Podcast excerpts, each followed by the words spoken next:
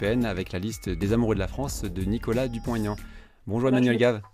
Bonjour, bonjour Grégory. Euh, oui, effectivement, je serai candidate sur la liste des amoureux de la France. Qu'est-ce que j'ai dit? J'ai commencé par une bêtise. Oui, vous avez dit présidente, mais je veux bien être présidente du monde ou de l'univers, ça me va très bien. ah bah écoutez, on parle là-dessus alors. Voilà, j'ai une première question introductive. Alors, je vous ai découvert euh, Emmanuel Gaff sur Twitter, comme beaucoup de monde. D'ailleurs, j'ai remarqué que vous aviez euh, de plus en plus de followers, vous avez de plus en plus d'abonnés. Vous en avez gagné, je crois, 3000 en quelques, quelques semaines ou quelques mois. Assez impressionnant. Et c'est peut-être dû à votre goût de la punchline, hein, de, la, phrase un peu choc.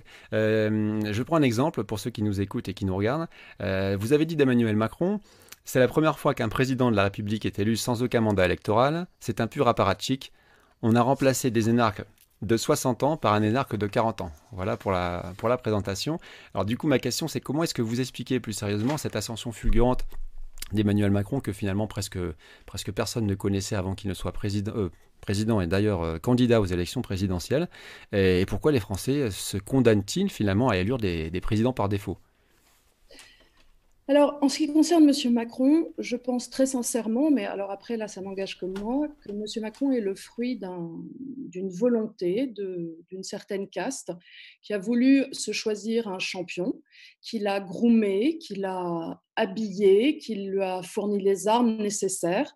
Les armes, à notre époque, c'est aussi, euh, parlons-en, le, pognon, parce que c'est toujours euh, le nerf de la guerre et qui ont décidé de lui faire faire la politique euh, de capitalisme de connivence, qui est celle de M. Macron, pour eux, par eux, et du reste, on peut constater avec certaines mesures fiscales qui ont été faites, et quand je dis cela, je ne dis pas qu'il s'agirait de la suppression de l'ESF, parce que en tant que libéral, je ne connais pas un impôt que l'on supprimerait euh, qui ne serait pas une bonne idée.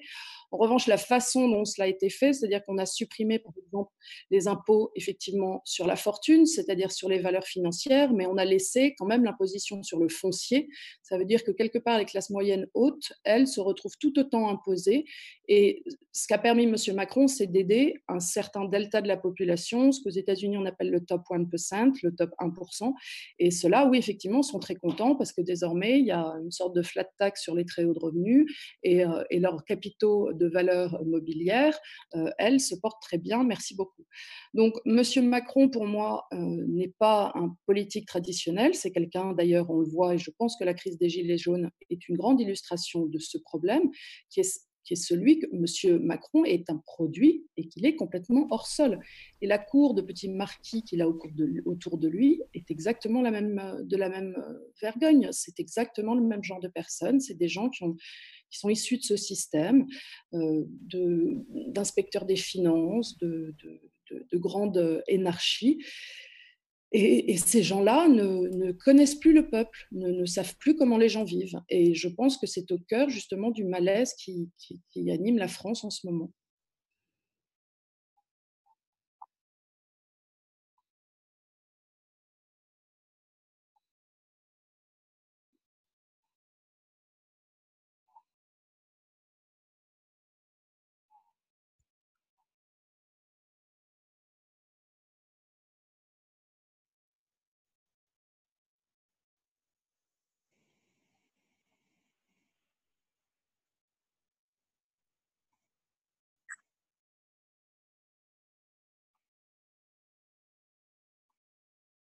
En fait, comme toujours, quand on parle de libéralisme, il faut un petit peu revenir à la base et, définir ce qu'est le libéralisme. Alors, tout d'abord, il faut, toujours se dire que le libéralisme n'est pas, contrairement à ce que les gens peuvent penser, une doctrine économique. C'est encore moins une idéologie politique. C'est tout simplement une, une pratique juridique issue d'un certain pragmatisme qui veut établir dans un pays ce qu'on appelle un état de droit. C'est-à-dire pour résumer, on pourrait dire que le libéralisme, c'est la primauté du droit qui s'applique à tout le monde de la même façon. À partir de là, si vous voulez, c'est difficile d'expliquer que quelque part, euh, le libéralisme voudrait euh, asservir les uns ou se servir sur les autres. Ça, c'est ce qu'on appelle le, capitalisme de connivence.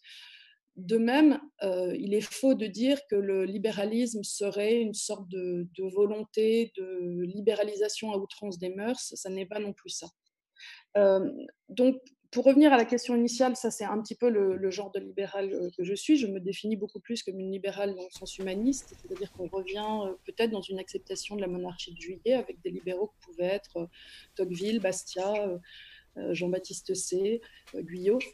Mais euh, en pratique de nos jours, c'est simplement encore revenir sur la primauté du droit dans notre société. Je pense que si les hommes politiques qui nous entourent euh, et qui gouvernent aujourd'hui avaient un peu plus de respect pour les institutions, pour le droit et pour l'éthique que, notre société a mis en place depuis des siècles, euh, on serait peut-être un petit peu mieux géré.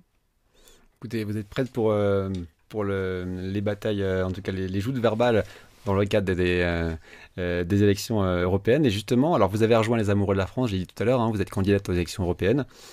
alors, les Amoureux de la France, c'est, je crois, une, association au départ qui prône l'union des droites. C'est devenu un parti politique, d'après ce que j'ai pu lire fin 2018, qui, qui, rassemble notamment un DLF, le CNIP et le Parti chrétien-démocrate de Jean-Frédéric Poisson.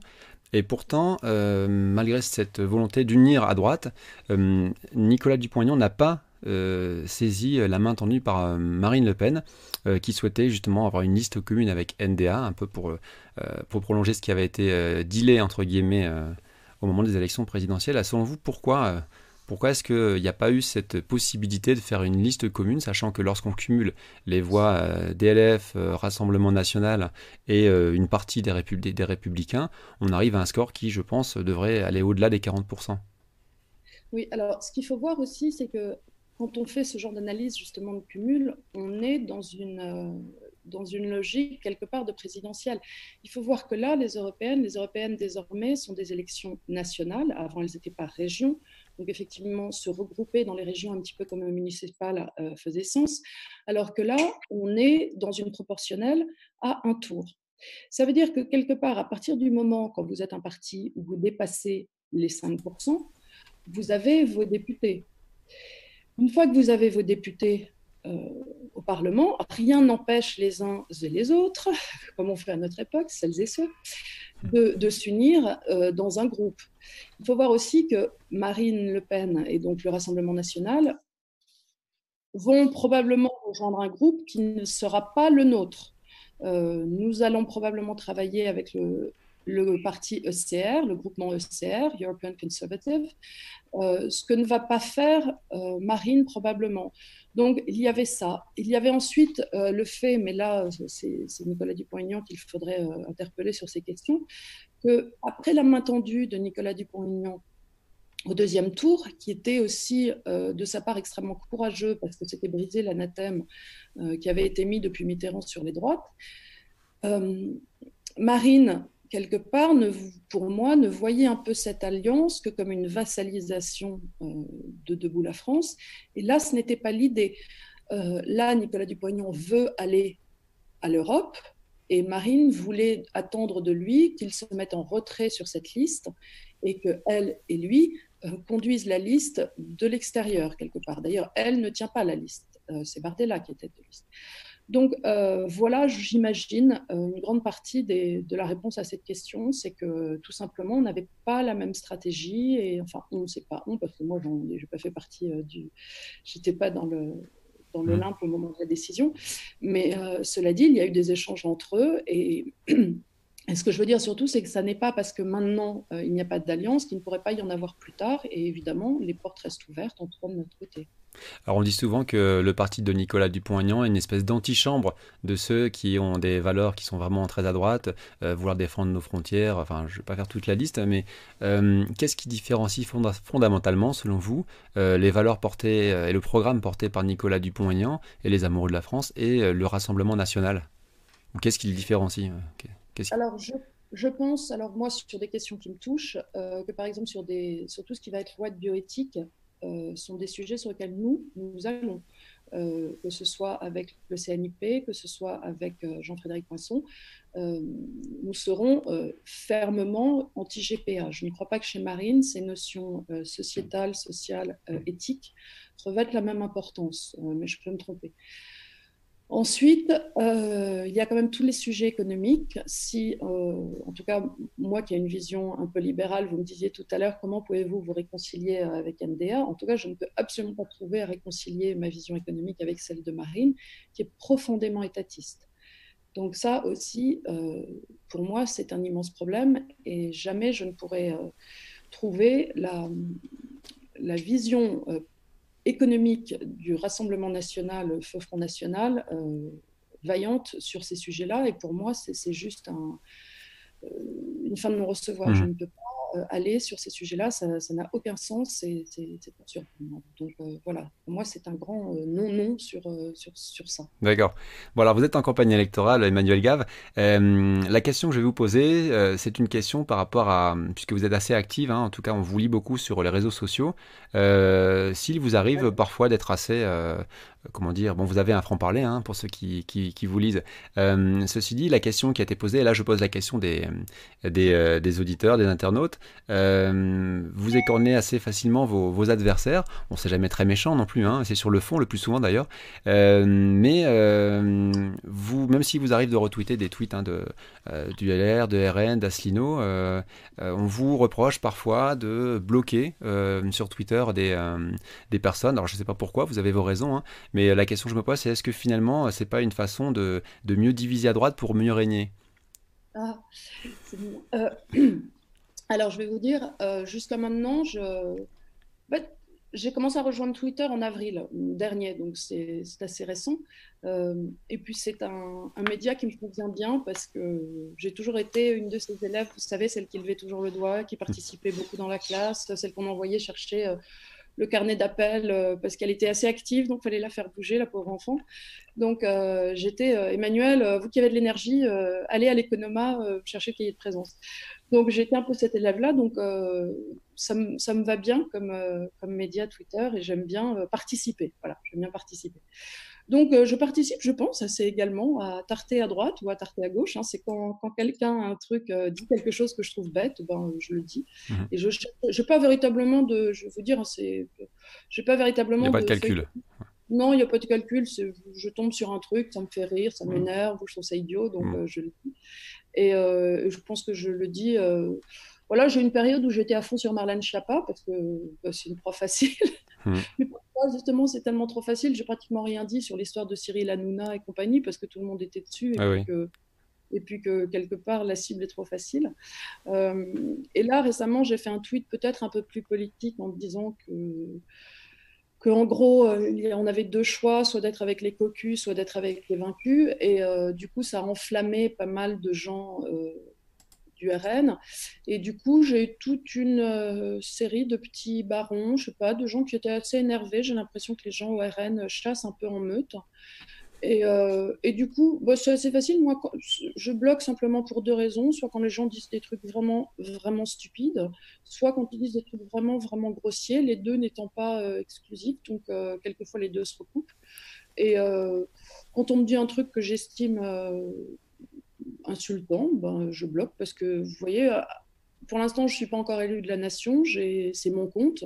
Euh, je mhm. m'amuse sur Twitter, c'est un peu mon salon. Je ne vais pas avoir des gens grossiers dans mon salon, surtout.